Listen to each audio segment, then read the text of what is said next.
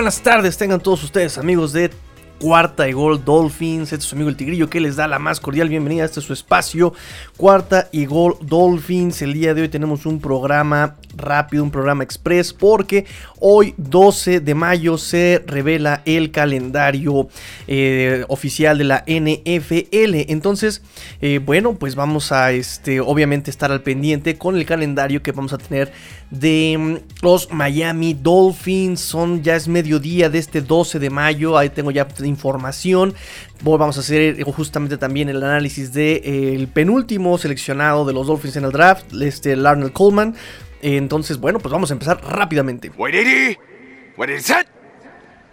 Drivers, start your engines. Rápidamente comenzamos con Larnell Coleman de Massachusetts, pick 231 en la ronda número 7.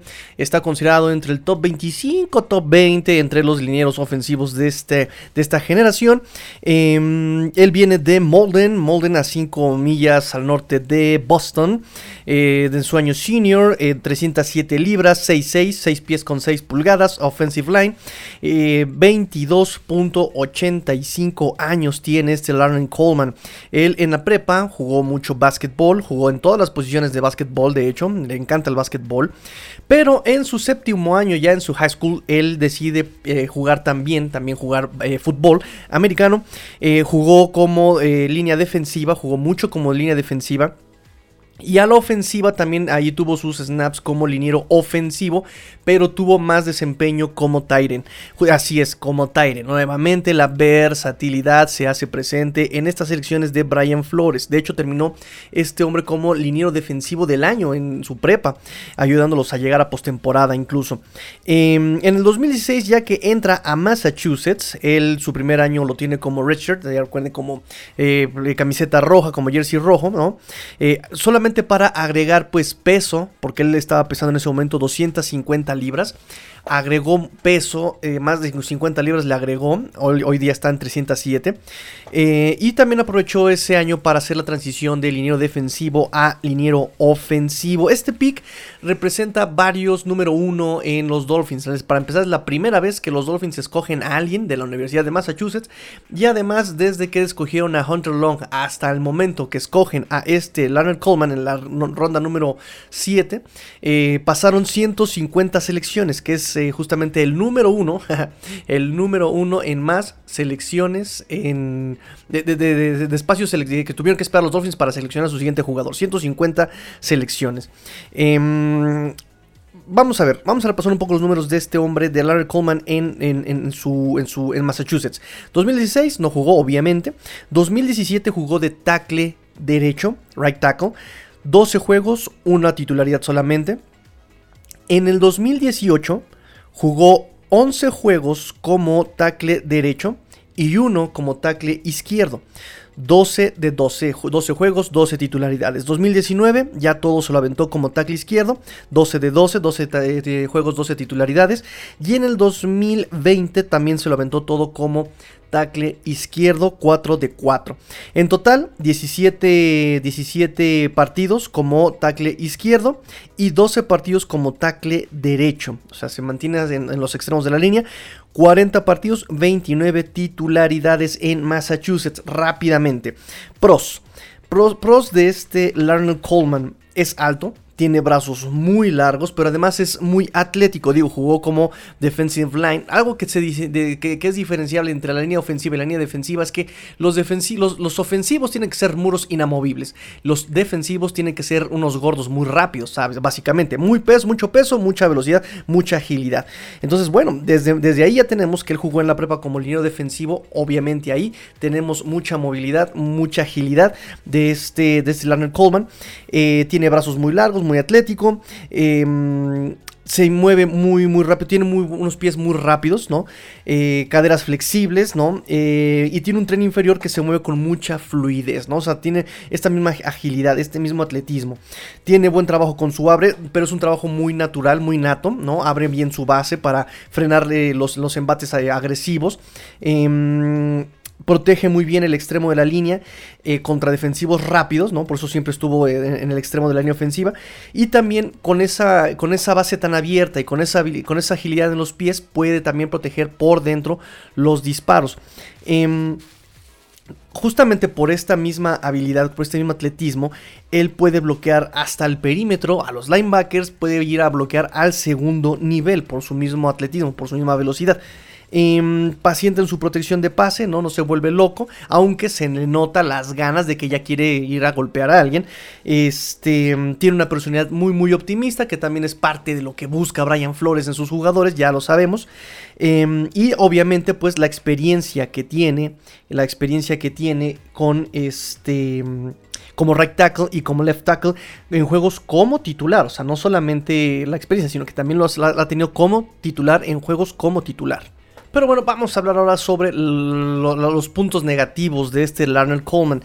Necesita mejorar mucho su técnica, tiene muchas cosas que hace naturalmente y que necesita refinar, necesita darle técnica a sus movimientos, ¿no? O sea, por ejemplo, él naturalmente abre la base, tiene un tiene naturalmente e, ese juego tan atlético, tan tan versátil, tan ágil, ¿no? En, su juego de pies por estas posiciones que ha jugado, el básquetbol que ha jugado, la posición ofensiva que ha jugado, pero necesita darle técnica, ¿sí? Saber a dónde moverlo en qué momento. ¿Por qué? Por ejemplo, su técnica de manos es malísima, ¿no? O sea, hablábamos de Liam Meikenberg, hablábamos de de, de, de, incluso Underlong, que ponen las manos justamente el centro de su oponente, las meten al pecho, las meten al pecho de su, de su rival para de ahí moverlo eh, y, manipularlo. Este, este hombre, este Larry Coleman, las abre, eso es malo, ¿no? Eh, abre las manos y termina abrazando a sus rivales. ¿Por qué? Porque no sabe dónde poner esas manos, no sabe cómo utilizar sus manos. Entonces de nada sirve que tenga los brazos muy largos si no sabe utilizar esa, esa ventaja. Entonces eh, empuja más que golpear, o sea, no es... Eh, cuando, cuando eres liniero ofensivo tienes que golpear. Básicamente tienes que extender caderas, extender piernas, extender brazos y golpear. ¿No? Es, tiene que hacer el, impacto, tienes que eh, explotar, le llaman, ¿no? Tienes que explotar, explotar, explotar, le llaman en la técnica. Pero, pero, pero, pero, este Larnell Coleman no explota, él más bien empuja, ¿no? Eso, entonces eso también lo tiene que eh, eh, solucionar y tiene problemas de timing, es decir, este, cuando explota, explota antes, explota después, si es que explota.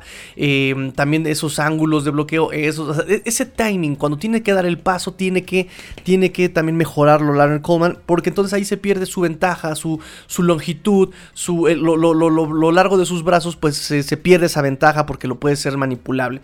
Eh, y cuando llega al segundo nivel, y es muy rápido, repito, jugó básquetbol, jugó como tight jugó como línea defensivo, él es muy rápido, llega al segundo nivel, pero ya que está ahí, pierde el contacto.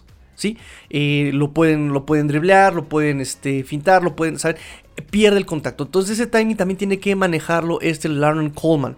Eh, estos son los puntos, el estudio que le hice a Larner Coleman. Realmente eh, me costó un poquito de trabajo encontrar material de este muchacho, pero bueno, ahí está el análisis de este Larner Coleman. Obviamente tenemos su eh, conferencia de prensa que le hicieron, obviamente cuando lo presentaron ante los medios. Y aquí les va. Y aquí está su conferencia de prensa completamente en español. Le pregunta a la prensa a Larner Coleman, ¿qué tan sorprendido estabas de que Miami te seleccionara? ¿Habían mostrado interés en este proceso todo el tiempo? ¿Y cómo es esta experiencia? ¿Cómo, cómo es la experiencia para ti? Él responde, esta experiencia, no les voy a mentir, es realmente, es, es simplemente mágica. Ha sido muy estresante pasar el día y solo escuchar mi nombre por este equipo. El, solamente escuchar mi nombre por este equipo significa mucho para mí. No puedo esperar a trabajar una vez que llegue allí y, bueno, todo eso. Es realmente una bendición. Estoy muy feliz de que este equipo me haya seleccionado. Eh, ¿Tuviste conversaciones con los Dolphins durante el proceso? Sé que eres un tipo de Massachusetts, de la Universidad de Massachusetts, eh, y creo que mucha gente no sabe mucho de ti. Entonces, eh, ¿puedes contarnos un poco sobre lo que vas a hacer y, lo que vas a traer este, en, en Miami, a Miami? Eh, él responde, bueno, sí, claro, seguro, eh, siendo un tipo de Massachusetts, soy un tipo pues realmente subestimado. Pero definitivamente voy a venir a darlo todo por este equipo. Me aseguraré de conocer a mis compañeros de equipo lo mejor que pueda y realmente intentaré hacer que esta temporada avance lo mejor posible. Realmente estoy tratando de entrar y hacer todo lo que el equipo necesite que haga. Realmente estoy tratando de hacer una diferencia en el equipo. Em, Le preguntan, ¿ya usabas esa camioneta de Air Jordan Aqua o simplemente te la pusiste ahora? Y él responde, bueno, no les voy a mentir, me la puse después de tomarme un baño, estuve pues ahí calmándome todo el día. Resulta que es una coincidencia, una coincidencia realmente genial, no te voy a mentir. Definitivamente es genial, es cool, dice eh, Leonard Coleman. Miramos tu biografía, vimos que jugaste algo de baloncesto, algunas posiciones diferentes en todos los ámbitos ahí en, en, básquetbol. Eh, ¿Cómo crees que la versatilidad es, eh, y este atletismo que tienes benefician al poder proteger en la línea eh, tanto el juego de carrera como el juego de pase? Eh, dice, creo que todo mi atletismo, creo que todo mi atletismo de deportes anteriores realmente me va a ayudar a brillar y todo eso. Eh, ayudará a este equipo tanto como sea posible. Siento que tengo mucho que aportar a este equipo y no puedo esperar para entrar al campo y probarlo. Eh, ¿Cómo describirías el enfoque que planeas adoptar en tu primer campamento de entrenamiento aquí ya como profesional? Mi enfoque, dice Larry Coleman, mi enfoque es asegurarme de ser el mejor en todo todo el cuerpo técnico, eh, todo, todo, lo que me pide el cuerpo técnico, lo haré, lo, yo lo voy a hacer 10 veces. Tengo que querer, eh, o más bien tengo que demostrar mi valía como cualquier otra persona. Estoy tratando de ayudar a este equipo, como dije antes. Voy a hacer todo 10 veces y lo voy a hacer y voy a hacer lo que sea necesario. Eh, le pregunta a la prensa, sé que jugaste mucho de tackle izquierdo y derecho, ¿dónde crees que encajas mejor en esta liga? Eh, soy realmente versátil, responde, así que sea lo que sea que el equipo necesite que juegue, lo puedo hacer, lo puedo jugar. Soy muy atlético, así que eh, puedo hacer casi todo. Lo que sea que el equipo necesite que haga, estoy dispuesto a hacerlo. Una vez más, una persona que, que, que, que pone al equipo primero, no pone sus intereses primero, él siempre está viendo por el equipo. Esto es muy, muy Brian Flores. Volvemos a lo mismo, congruencia Congruencia es lo que ha caracterizado a este equipo de Miami durante, por lo menos al momento de escoger a los jugadores, es lo que ha caracterizado a Miami estos tres últimos años. Buscan jugadores exactamente fuertes, inteligentes, con un IQ fútbol alto y que pongan al equipo primero, que estén dispuestos a trabajar en equipo y que confíen en sus coaches. Eso es muy bueno y aquí se repite una vez más. Eh, le preguntan ¿Cuál crees que es la fuerza o cuál es la mayor fortaleza en tu juego? ¿Cuál es esa tarjeta de presentación? ¿Qué aporta Larner Coleman a, la mesa como liniero ofensivo? Él responde, como liniero defensivo, por un lado, les digo a todos directamente que yo voy a aportar energía positiva, mucho optimismo. Eh, nunca deberás tener un mal día, por ejemplo. Y dos, agresividad estando en el campo soy como un perro, eh, así que lo vas a ver en todas las jugadas. Yo diría que traigo eso como un liniero ofensivo aquí a Miami. Eh, le preguntan, ¿jugaste como Tyren? Eh, ¿Jugaste como línea defensiva? Eh, de acuerdo a tu biografía. Cuando, cuando, llegaste al, rol de línea ofensiva, em, ¿a qué jugadores son los que estudiaste o admiraste y, basaste tu juego con respecto a la línea ofensiva? Él, él, responde, estudia a mucha gente, muchos compañeros de equipo anteriores incluso, y también a mucho línea ofensivo como David Bakhtiari, eh, pero realmente yo modelo mi juego a través de mí mismo. Eh, puedo recoger un par de cosas de otras personas, pero al final del día intento asegurarme de ser la mejor versión de mí mismo en todo momento. Otra vez, eso lo hemos escuchado en Brian Flores muchas veces, hay que ser mejor que uno mismo, hay que ser mejor que uno mismo el día de ayer. Entonces, se repite, se repite, se repite, este, aquí con este Leonard Coleman, ese discurso de ser mejor cada día. Eh, dice, vimos un tweet eh, que decías que tienes una envergadura de casi 85 pulgadas. Eso es más o menos como la envergadura de, este Kyle Pitts. ¿Cómo puedes usar eso eh, a tu favor? definitivamente lo vas a ver en mi juego de bloqueo de pases. Él dice, tengo que usar mis brazos para mantener a los defensores alejados de mi coreback. Definitivamente me vas a ver usarlo en muchas situaciones y específicamente en, protección de pase. Eh, le preguntan, ¿conoces aquí el sur de Florida? ¿Has estado aquí? Él responde, solo estuve en Florida una vez y fue cuando era niño yendo a Disney. Así, básicamente. Definitivamente estoy ansioso por llegar allí y comenzar a trabajar. ¿Tienes experiencia centrando o es algo que nunca has hecho antes? Eh, de hecho, he estado practicando. En realidad, eso es algo con lo que me siento cada vez más cómodo todos los días. Otra vez, versatilidad, disposición a jugar. Lo vimos la temporada pasada, todos practicando de todas las posiciones. Era un misterio.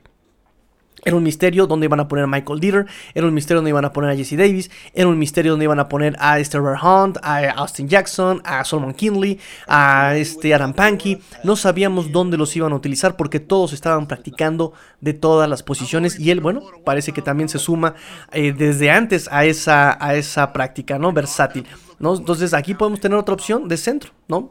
Podría ser. Eh, igual que Michael Dieter, igual que incluso por ahí dicen que hasta Liam, este, sí, este Liam, William Eichenberg también estaba diciendo que él, si lo ponían de centro, pues él se las ingeniaba. Em, estoy leyendo sobre tu amor por el básquetbol y tengo curiosidad, le preguntan. Dice, estoy leyendo sobre tu amor al, al básquetbol y tengo curiosidad. Eh, ¿Cómo crees que eso te va a ayudar en el campo de fútbol, el haber pasado por ahí? Eh, dice, me encanta el básquetbol desde que era niño. Mi padre nos tenía a mí y a mi hermano en campamentos desde que éramos muy jóvenes. Para mí, creo que el básquetbol defensivo es lo mismo que jugar en la línea ofensiva, o al menos como cuando, cuando juegas como tackle. Diría yo. Siento que mucho eh, de ese atletismo definitivamente se va a trasladar a campo. Y creo que lo, ya, ya, ha pasado y eh, lo van a ver ya, obviamente, en mi película. Nos dice este Larner Coleman, esa es la entrevista que le hacen, eso es lo que responde él. Y pues bueno, eh, con eso ya terminamos el, casi terminamos el, casi, casi terminamos el draft. Me falta solamente el último, que es el corredor. Seguramente tienen mucha curiosidad por escuchar el análisis del running back drafteado en séptima ronda, el último pick de los Miami Dolphins. Lo hago mañana, ya mañana en la siguiente entrega terminamos con el draft para pasarnos a los agentes libres no drafteados y pues algunas noticias sobre y algunos análisis ya sobre el draft en general de los Miami Dolphins, ya que todo el mundo está eh, no tan con tanto coraje, ¿verdad? De que no habían escogido a tal o cual persona. Entonces, bueno, vámonos a las siguientes noticias. Esta noticia que tengo aquí es súper interesante para muchos eh, Miami Dolphins.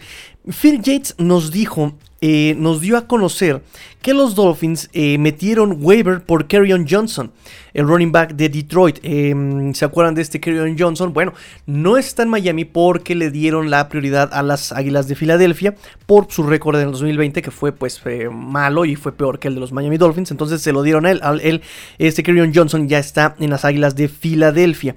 Eh, entonces aquí nos hace preguntar, o sea, si realmente eso es un hecho, que los Dolphins hayan metido waiver por Kerryon Johnson, running back, entonces no nos sorprenda que más adelante veamos a más running backs en, el, roster, ¿no?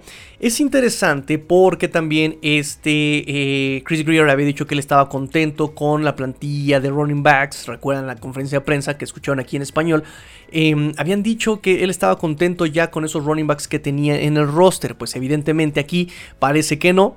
O también puede ser la posibilidad de que simplemente venga aquí a meter running backs para eh, presionar a todos y que empiecen a, competir por un lugar que ahorita pues realmente no hay mucho, mucho que... Eh, el, talento está como muy, eh, muy tangible, ¿no? El número uno está Miles Gaskin o Malcolm Brown, número dos está Sobon Ogmen y de ahí para abajo, ¿no?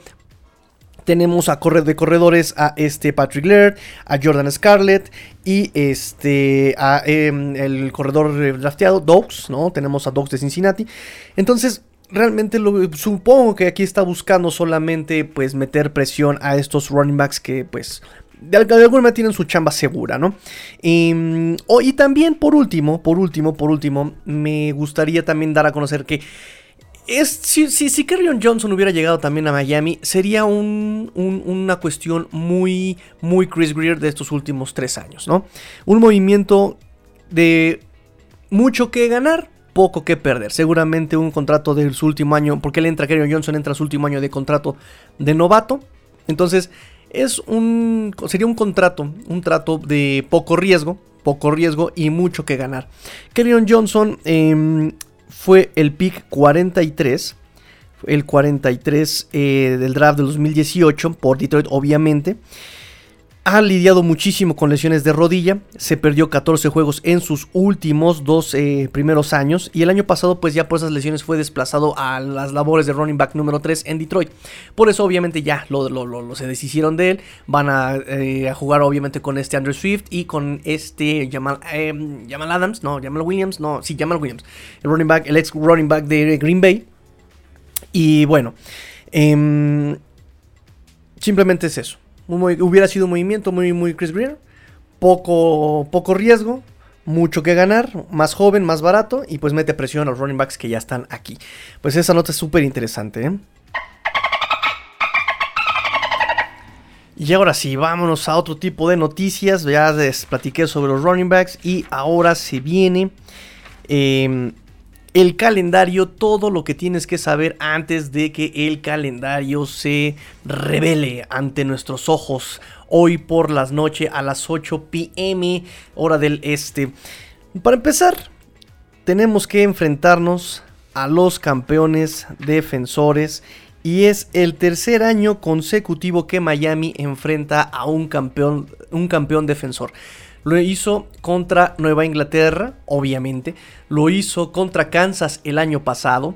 Y este año lo va a hacer contra los Tampa Bay Buccaneers. Tercer año consecutivo que Miami se enfrenta al campeón defensor. También es interesante para este calendario 2021. Los Dolphins se van a enfrentar también a este Ryan Tannehill. El Aquaman ya difunto. Eh, también otra cosa que hay que notar en este, en este calendario que se va a eh, revelar en unas horas es que el año pasado Miami tuvo solamente un prime time y fue contra los Jacksonville Jaguars de este Minshew, que en paz descanse por cierto, Garner Minshew. Este, solamente tuvo un, un, prime time que fue contra los, los Jacksonville Jaguars en la semana 3 en el Thursday Night Football. Y bueno, pues esto era porque los Jacksonville Jaguars venían muy mal, Miami venía también de una campaña de 5 ganados, 11 perdidos en 2019, y pues obviamente les iban a dar un prime time. Después Miami empieza a llamar mucho la atención con su defensiva, y le dan el segundo prime time con Las Vegas Raiders en el partido post Navidad en el sábado por la noche, pero también fue en Las Vegas y el, de Jacksonville fue en, en, Jacksonville. Entonces, bueno, dos prime time el año pasado, ninguno en el Hard Rock Stadium. Entonces, aquí la pregunta es, ya hay que estar al pendiente. ¿Será que este año tengamos más prime times? Uh. Por lo menos ahorita tengo unas filtraciones que ahorita les voy a comentar. Y tenemos por lo menos una. Un prime time. Al rato se los comento. Em, también se confirma, se confirma, hoy por la mañana se confirmó que en la semana 6 los Miami Dolphins van a viajar a London, a Londres. Uh, yeah, uh, vamos a tomar el té, el té con la queen, con la reina, ¿no? En New Hampshire en, en no, no, en New Hampshire, ¿no? Tampoco, ¿no? En, en la torre de Buckingham, ¿no? Tampoco. nada de eso. yo ya que había preparado mi monóculo y mi sombrero de copa y mi bastón, diablos. Oh, oh yeah, oh yeah, sí. Uh, let's go to Hogwarts. Vamos a Hogwarts a conocer a Harry Potter. Yeah, J.K. Rowling. ¿Por, ¿Por, qué, ¿Por qué los ingleses hablan como gimiendo los, los, los, los, los estos? ¿No? Ah, solo yo. Ah, diablos. Este, yo que pensé que tenía un acento perfecto británico. Oh, vamos a Manchester. y, eh, no, sirve de nada entonces escuchar a los Smiths 24 horas al día para hablar como inglés, ¿no? Tampoco, ¿no? Nada de Morrissey, ¿no? Ok. Bueno, los Miami Dolphins se van a Londres en la semana 6. El partido se va a jugar a las 2.30 pm hora local, 9.30 hora del este y 8.30 aquí en México, semana 6, lo cual nos hace deducir ciertas cosas, ahorita se los voy a decir. Este... Octubre 17, semana 6, en el Tottenham Hotspur Stadium, contra los Jacksonville Jaguars se va a enfrentar Tua Bebé, pick número 5, contra Trevor Lawrence, pick número uno del draft de 2021. Se va a enfrentar también Brian Flores, que entra en su tercer año como eh, head coach profesional, contra Urban Meyer, de los eh, mejores coaches en colegial, entrando a su primer año ahora como coach profesional. Eh, será la quinta ocasión que los Dolphins vayan a un juego internacional. Este sería su quinto juego. Eh, sería su segundo partido como visitante. Em, tiene una marca en el extranjero de un ganado, tres perdidos. En el 2007 perdieron contra los Gigantes 17-7. En el 2015 jugaron contra los Jets y perdieron 27-14. En el 2017 perdieron 20 a 0 blanqueados por los Santos de Nueva Orleans. Y su única victoria fueron contra los Raiders en el 2015. 14 38-14. Entonces, bueno, la última vez que se enfrentaron Jacksonville Jaguars, como dije, fue en la semana 3 del, del año pasado, quedaron 31-13 en el Thursday Night Football. Y este, bueno, aquí vienen las deducciones. Normalmente cuando un, equipo viaja a Londres, aún tiene un juego internacional, la siguiente semana la tiene como eh, semana de descanso. Entonces, lo cual nos hace deducir que si en la semana 6 Miami tiene el partido internacional, su semana de bye sea en el... Em, en la semana 7. Y ahí les va. Tenemos muchas infiltraciones. Ya se empezaron a dar las infiltraciones subieron la lista, digo, qué mala onda, ¿no? El evento es a las 8, les valió Mauser y filtraron la lista completa de los eh, partidos del calendario de los Santos de Nueva Orleans. ¿Y quién, crees que, quién creen que es rival de los Dolphins este año? Así es, los Santos de Nueva Orleans, lo cual nos hace deducir que si esa lista, ah, que por cierto, ya está, ya está confirmada, ¿eh? Me acaban de decir que ya está confirmada la lista de los Santos, ya es este, fidedigna, ya es oficial, lo cual hace oficial que entonces para la semana 16 los Miami Dolphins van a tener por lo menos otro prime time. ¡Sí! Va a ser un Monday Night Football. Va a ser un Monday Night Football. Semana 16, diciembre 27, 8:15 hora del este. Contra los Santos de Nueva Orleans, allá en Nueva Orleans de visitantes. Em, otras filtraciones nos dicen, bueno, ya también confirmados, o sí también por fuentes oficiales, eh, que los Miami Dolphins van a comenzar la semana 1 en, en Foxboro, en Nueva Inglaterra el septiembre 12 a las 4.25 hora del este. Entonces, eh, eso es hasta ahora lo oficial. Oficial es Patriotas en la semana 1 de visitantes, semana 6 de visitantes en Jacksonville. Esa visita a Londres no afecta a los partidos como local en el Hard Rock Stadium. O sea, todos los locales del Hard Rock Stadium se van a jugar en, el, en Florida. Este, el siguiente confirmado hasta ahora entonces es el de Santos el eh, Monday Night Football de la semana 16 prime time. Entonces, hasta ahora tenemos eh, estos partidos eh, oficialmente pues ya confirmados. Los otros que les voy a mencionar son filtraciones que hasta ahora no son oficiales, no están confirmadas, no, pero ya, ya, se filtraron. No tenemos nada para la semana 2 aún, no semana 3, no semana 4, no semana 5, semana 6 en Londres, semana 7 nada. Semana 8 post Halloween, o más bien eh, en Halloween, contra Buffalo. No es oficial, es una filtración. Semana 9 nada, semana 10 nada, semana 11 en Nueva York. En Nueva York, noviembre 21 a la 1 hora del este, 12 México. En Nueva York, Aún no hay frío en Nueva York en ese momento en noviembre, lo cual también es padrísimo porque el, segundo de la serie sería la semana 15 en Florida, diciembre 18 o 19. Se, va a determinar si es sábado o domingo, eh, pero se jugaría ya en el Hard Rock Stadium en el calorcito de Miami, lo cual no nos afectaría el invierno. Y semana 16 les dije Monday Night Football en, el Superdome de los eh, Santos Nueva Orleans. Semana 17 no hay nada. Y semana 18 se cerraría, se cerraría en el Hard Rock Stadium contra los Patriotas. Tampoco habría frío, sería en, en, el Hard Rock Stadium. Es lo que se tiene hasta ahorita confirmado y filtrado este, del calendario de los Dolphins. Para más información, mañana vamos a eh, obviamente analizar el calendario. Por ahora todo esto son filtraciones confirmadas solamente en la jornada inaugural, la semana 6 y la semana 16 contra los Santos y en Londres semana 6 contra los Jacksonville Jaguars.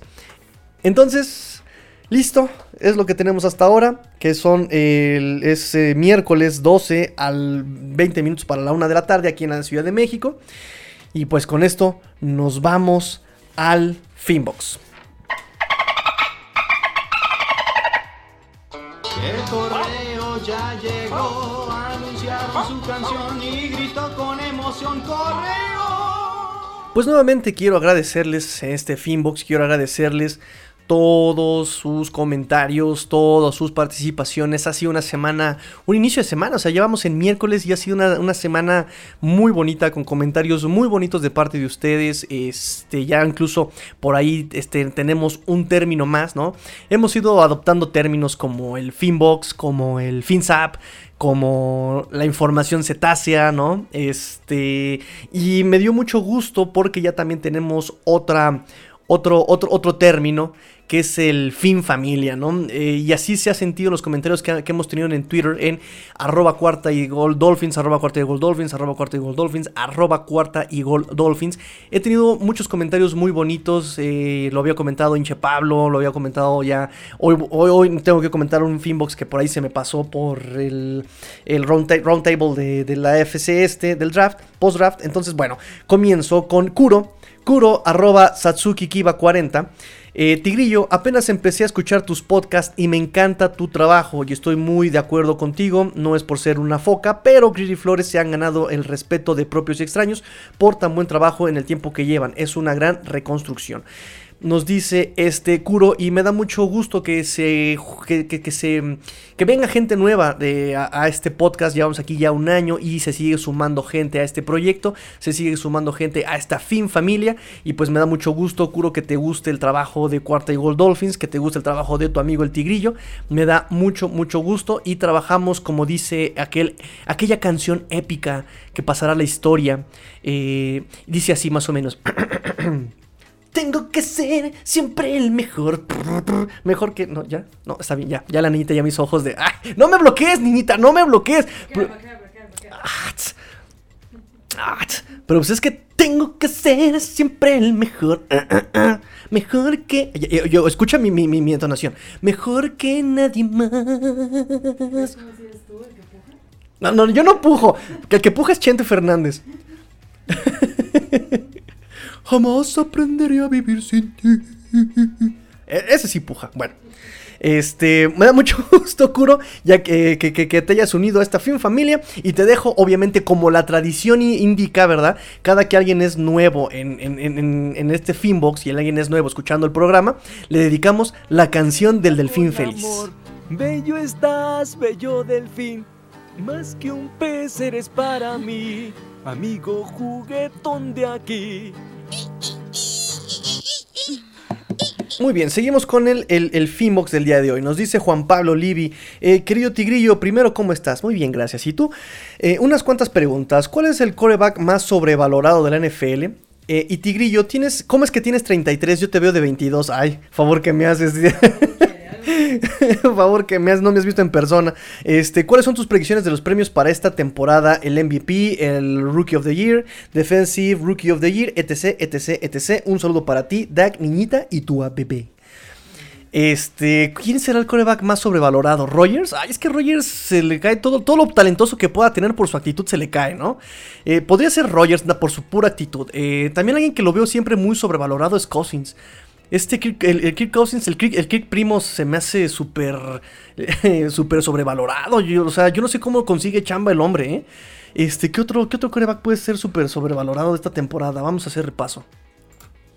Según aquí el top es Patrick Mahomes, Aaron Rodgers, Russell Wilson, Tom Brady y Sean Watson. El segundo tier está Josh Allen, Matt Ryan, Lamar Jackson, Ryan Tannehill, Philip Rivers ya retirado, Derek Carr, Drew Brees ya retirado y Dak Prescott recién eh, recuperado. Entonces, de los aquí, de los que a mí no se me hacen top, top, top, top, top, top, top, top, sería Aaron Rodgers por su por actitud. Eh, Russell Wilson, bueno, ahí, tiene broncas con este Pete Carroll. Tom Brady, maldita sea, ¿cómo le puedes negar que no es top cuando tiene 7 anillos y tiene más anillos que cualquier franquicia? Desgraciado. Este, y de Sean Watson. De Sean Watson también se me hace muy sobrevalorado. No voy a negar que es talentoso, tiene mucho talento, pero sí siento que los hiper le pusieron muchos, muchos, este, ¿cómo le llaman? Muchos altares y lo subieron y, ay, con esto de que lo iba a cambiar de equipo en Tejanos, o sea, que en Miami y que Carolina y que Denver y que Jets y que, y que Patriotas iba este, a empeñar hasta el perro de Bill Belichick para tener a Deshaun Watson. O sea, se me hizo mucho tren para lo que realmente es eh, Deshaun Watson. Es talentoso, pero no para empeñar toda la casa y todo el equipo por Deshaun Watson, sinceramente. Y Josh Allen también se me hace muy sobrevalorado también, ¿eh? O sea, dio un brinco muy, muy grande del 2019 al 2020 porque también le pusieron talentazo con este Stefan Dix. Entonces, eh, se me hace por ahí medio sobrevaloradón este Josh Allen también. Pero bueno, esa es la, respuesta para ti, eh, Juan Pablo Livi. Eh, los MVPs y todos esos, bueno, ya haremos un programa más adelante para esa pregunta. Está muy buena, pero sí necesitamos ahí meterle la talacha. Nos dice Said Citro, ¿qué onda, Tigrillo? Si hay presupuesto, hasta un modelo güerito te conseguiste. Ah, pues claro, qué bueno que me recuerdas, hay Citro. Porque recuerden que tenemos playera, edición especial para las 10.000 descargas de cuarta y gol Dolphins. Ya la, eh, la, la mm, dinámica se las voy a publicar justamente hoy, ya que se publique el calendario de los Miami Dolphins oficial. Ya les publico yo la dinámica para ganarse esa hermosísima playera autografiada por su amigo El Tigrillo. ya me adjudiqué el autógrafo. Ahora va a tener que ir autografiada. Ok, ok. Va autografiada. no se preocupen, se borra cuando la laven, no, no pasa nada. Entonces, este, mm, con todo mi cariño para todos los seguidores de Cuarta y Gol Dolphins, eh, la, la, mm, dinámica ya se las publico una vez que se publique el calendario oficial de los Miami Dolphins. Me, me decía Said Citro, ya en serio, em, creo que en el segundo periodo de agencia libre van por un centro. By a Grant, by a un Tyrene no llamado Gesicki. ¿Cuál sería tu predicción de agencia libre? Pues por ahí había rumores, el día de hoy se juntó justamente, se, este, hubo rumores de que Nate, eh, Nate, perdón, Nate Trewin había hecho por ahí trabajos, eh, había hecho ejercicios, había, se había presentado a las instalaciones de los Miami Dolphins y que creen que posición juega, exactamente, es centro. Es centro, entonces no nos extrañe que también busquen ahí un centro para echarle carreritas a este Matskura o a Michael Leader o a quien sea que vaya a jugar de centro este año y quien vaya a practicar de centro este año. Entonces sí, seguramente. Cortes para Tyren. Mm, más que cortarlo ya, yo creo que más bien van a dejar que expire su contrato, ¿no? De este Durham Smite, va a jugar este año y listo, ya, no se lo van a renovar. Adam Shaheen tiene contrato garantizado para este y para el que sigue, eh, por lo menos en papel tiene el contrato para este año y para el que sigue. Eh, Chris Miarick seguramente se va a ir al Practice Squad otra vez, otra vez, y este, y pues nada, ahí tenemos otros cuatro Tyrants este, esperando irse a Practice Squad. O si alguien da el estirón, pues adelante. Em, nos dice también Kuro, Master Tigrillo, para ti, ¿qué jugadores deberían ser cortados del roster cetáceo? Ay, qué pregunta tan difícil. Pero... Es muy complicado ahorita, por ejemplo, tenemos el roster como de ochenta y tantos eh, miembros en el, en el equipo, noventa y tantos. Este, vamos por posición por posición, ¿no? También recuerden que muchos de ellos van a parar en el Practice Squad, no, no, siempre son cortados, solamente van a parar el Practice Squad. Eh, como corebacks, obviamente no van a cortar a Tua, obviamente no van a cortar a Jacoby Brissett. Y este Rich Sinet se va a ir seguramente a Practice Squad. Eh, running backs, eh, no cortaría ninguno de ellos. Tal vez a este Jordan Scarlett va a parar en Practice Squad. y Jerick Dogs, vamos a ver cómo se, cómo se desempeña. Pero de ahí en fuera, Patrick Laird es muy posible que lo corten también. Patrick Laird me cae muy bien, se desempeña, eh, le echa muchas ganas Patrick Laird, pero muy posible lo pueden cortar o terminar en practice squad, igual que este eh, Jordan Scarlett. Wide receivers, híjole, wide, wide receivers. Albert Wilson muy, muy, probablemente se vaya. Él, la noticia fue que en tanto Albert Wilson como Allen Hearns, eh, los Miami Dolphins los estaban contemplando para planes a futuro. pero ya tienes a 13 wide receivers. Entonces, no creo que, haya espacio para tantos. Harry Wilson muy probable por el precio que, representa, muy probable se ha cortado, igual que este, este Allen Hearns. Eh, William eh, Fuller, Fuller, eh, William Fuller. Will Fuller, él seguramente se va a quedar. Lynn Bowden Jr., me encantaría que se quede, pero así súper involucrado. Malcolm Perry, Malcolm Perry, vimos, hay una publicación el día de ayer donde él está haciendo sus ejercicios junto con Kirk Merritt y Mark Hollins eh, los tres están nominalmente como wide receivers, pero este mm, Malcolm Perry estaba lanzando, él estaba haciendo este, funciones de eh, quarterback. Aquí oficial en el roster, yo te lo tengo el roster oficial actualizado hasta el 7 de mayo, oficial de los Miami Dolphins, oficial, oficial, oficial, actualizado el 7 de mayo. Y ya lo ponen con la denominación de wide receiver y running back. ¿Saben? Entonces, no, aquí no dice nada como quarterback.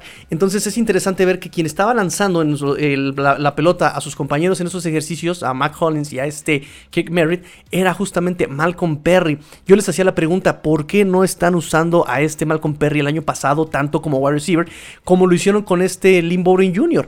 ¿Será esta la respuesta tal vez? ¿Tendrán planes para él en estas, en estas Wildcat o en estas incluso jugadas de engaño donde él pueda ser este coreback y, receptor y corredor al mismo tiempo? No lo sé. Em, seguramente el que, los que se vayan a parar a el eh, Practice Squad o cortado sea Kyle Loxley, tal vez sea este Kirk Merritt y también este... Mm, También tenemos a Robert Foster. También estoy muy intrigado con Robert Foster. Quiero, quiero ver el trabajo de Robert Foster, de wide receiver. Y también Jaquim Brandt me cae muy bien. Eh, abogué mucho por él, pero sí creo que ya con este Jevon Holland, con este eh, Jalen Waddle, se, se, cubre su necesidad de eh, regresadores de patada, incluso con Noah Binogany. Este, incluso Malcolm Perry ha regresado patadas. Eh, y ya también este Jaquim Rand, con esa velocidad que tiene, pues también ya llegó este Jalen Waddle y el mismo Robert Foster, ¿no? Entonces también Jaquim Rand seguramente se ha cortado. Tyrants, igual lo mismo. Shahim se queda por contrato. Durham Smythe se queda por contrato. No sé si Ethan Carter se vaya a quedar, ¿no? Este Tyrant fullback. Eh, Hunter Long, recién drafteado. Chris Miary, Practice Squad. Mike Gesicki se queda. Y Jibri Blount, o cortado, Practice Squad. Uh, offensive line. La offensive line dejamos para luego. Pero ofensivamente, que es lo que muchos se, preocupan, es eso. Eh, vámonos. Y, si quieren, mañana hago otra revisión de, de, roster, lo que llevamos. Em, y pues nada, eso es todo, muchachos. 44 minutos de programa. Nos vemos mañana con la dinámica para la playera y el análisis del calendario y el análisis de este. Mm, ay, se me fue el nombre del, corredor. Bueno, de, de Dogs. Jerry Dogs, el corredor rafteado de los Miami Dolphins en el pick en la última ronda. Eh, pórtense mal, cuídense bien, sean el cambio que quieren ver en el mundo. Esto fue 3 y fuera Dolphins, porque la NF lo termina. ¿A quién dijo que era 3 y fuera? porque esto fue cuarto y gol Dolphins, porque la NF lo termina y los Dolphins tampoco. Fins up. Tigrillo fuera.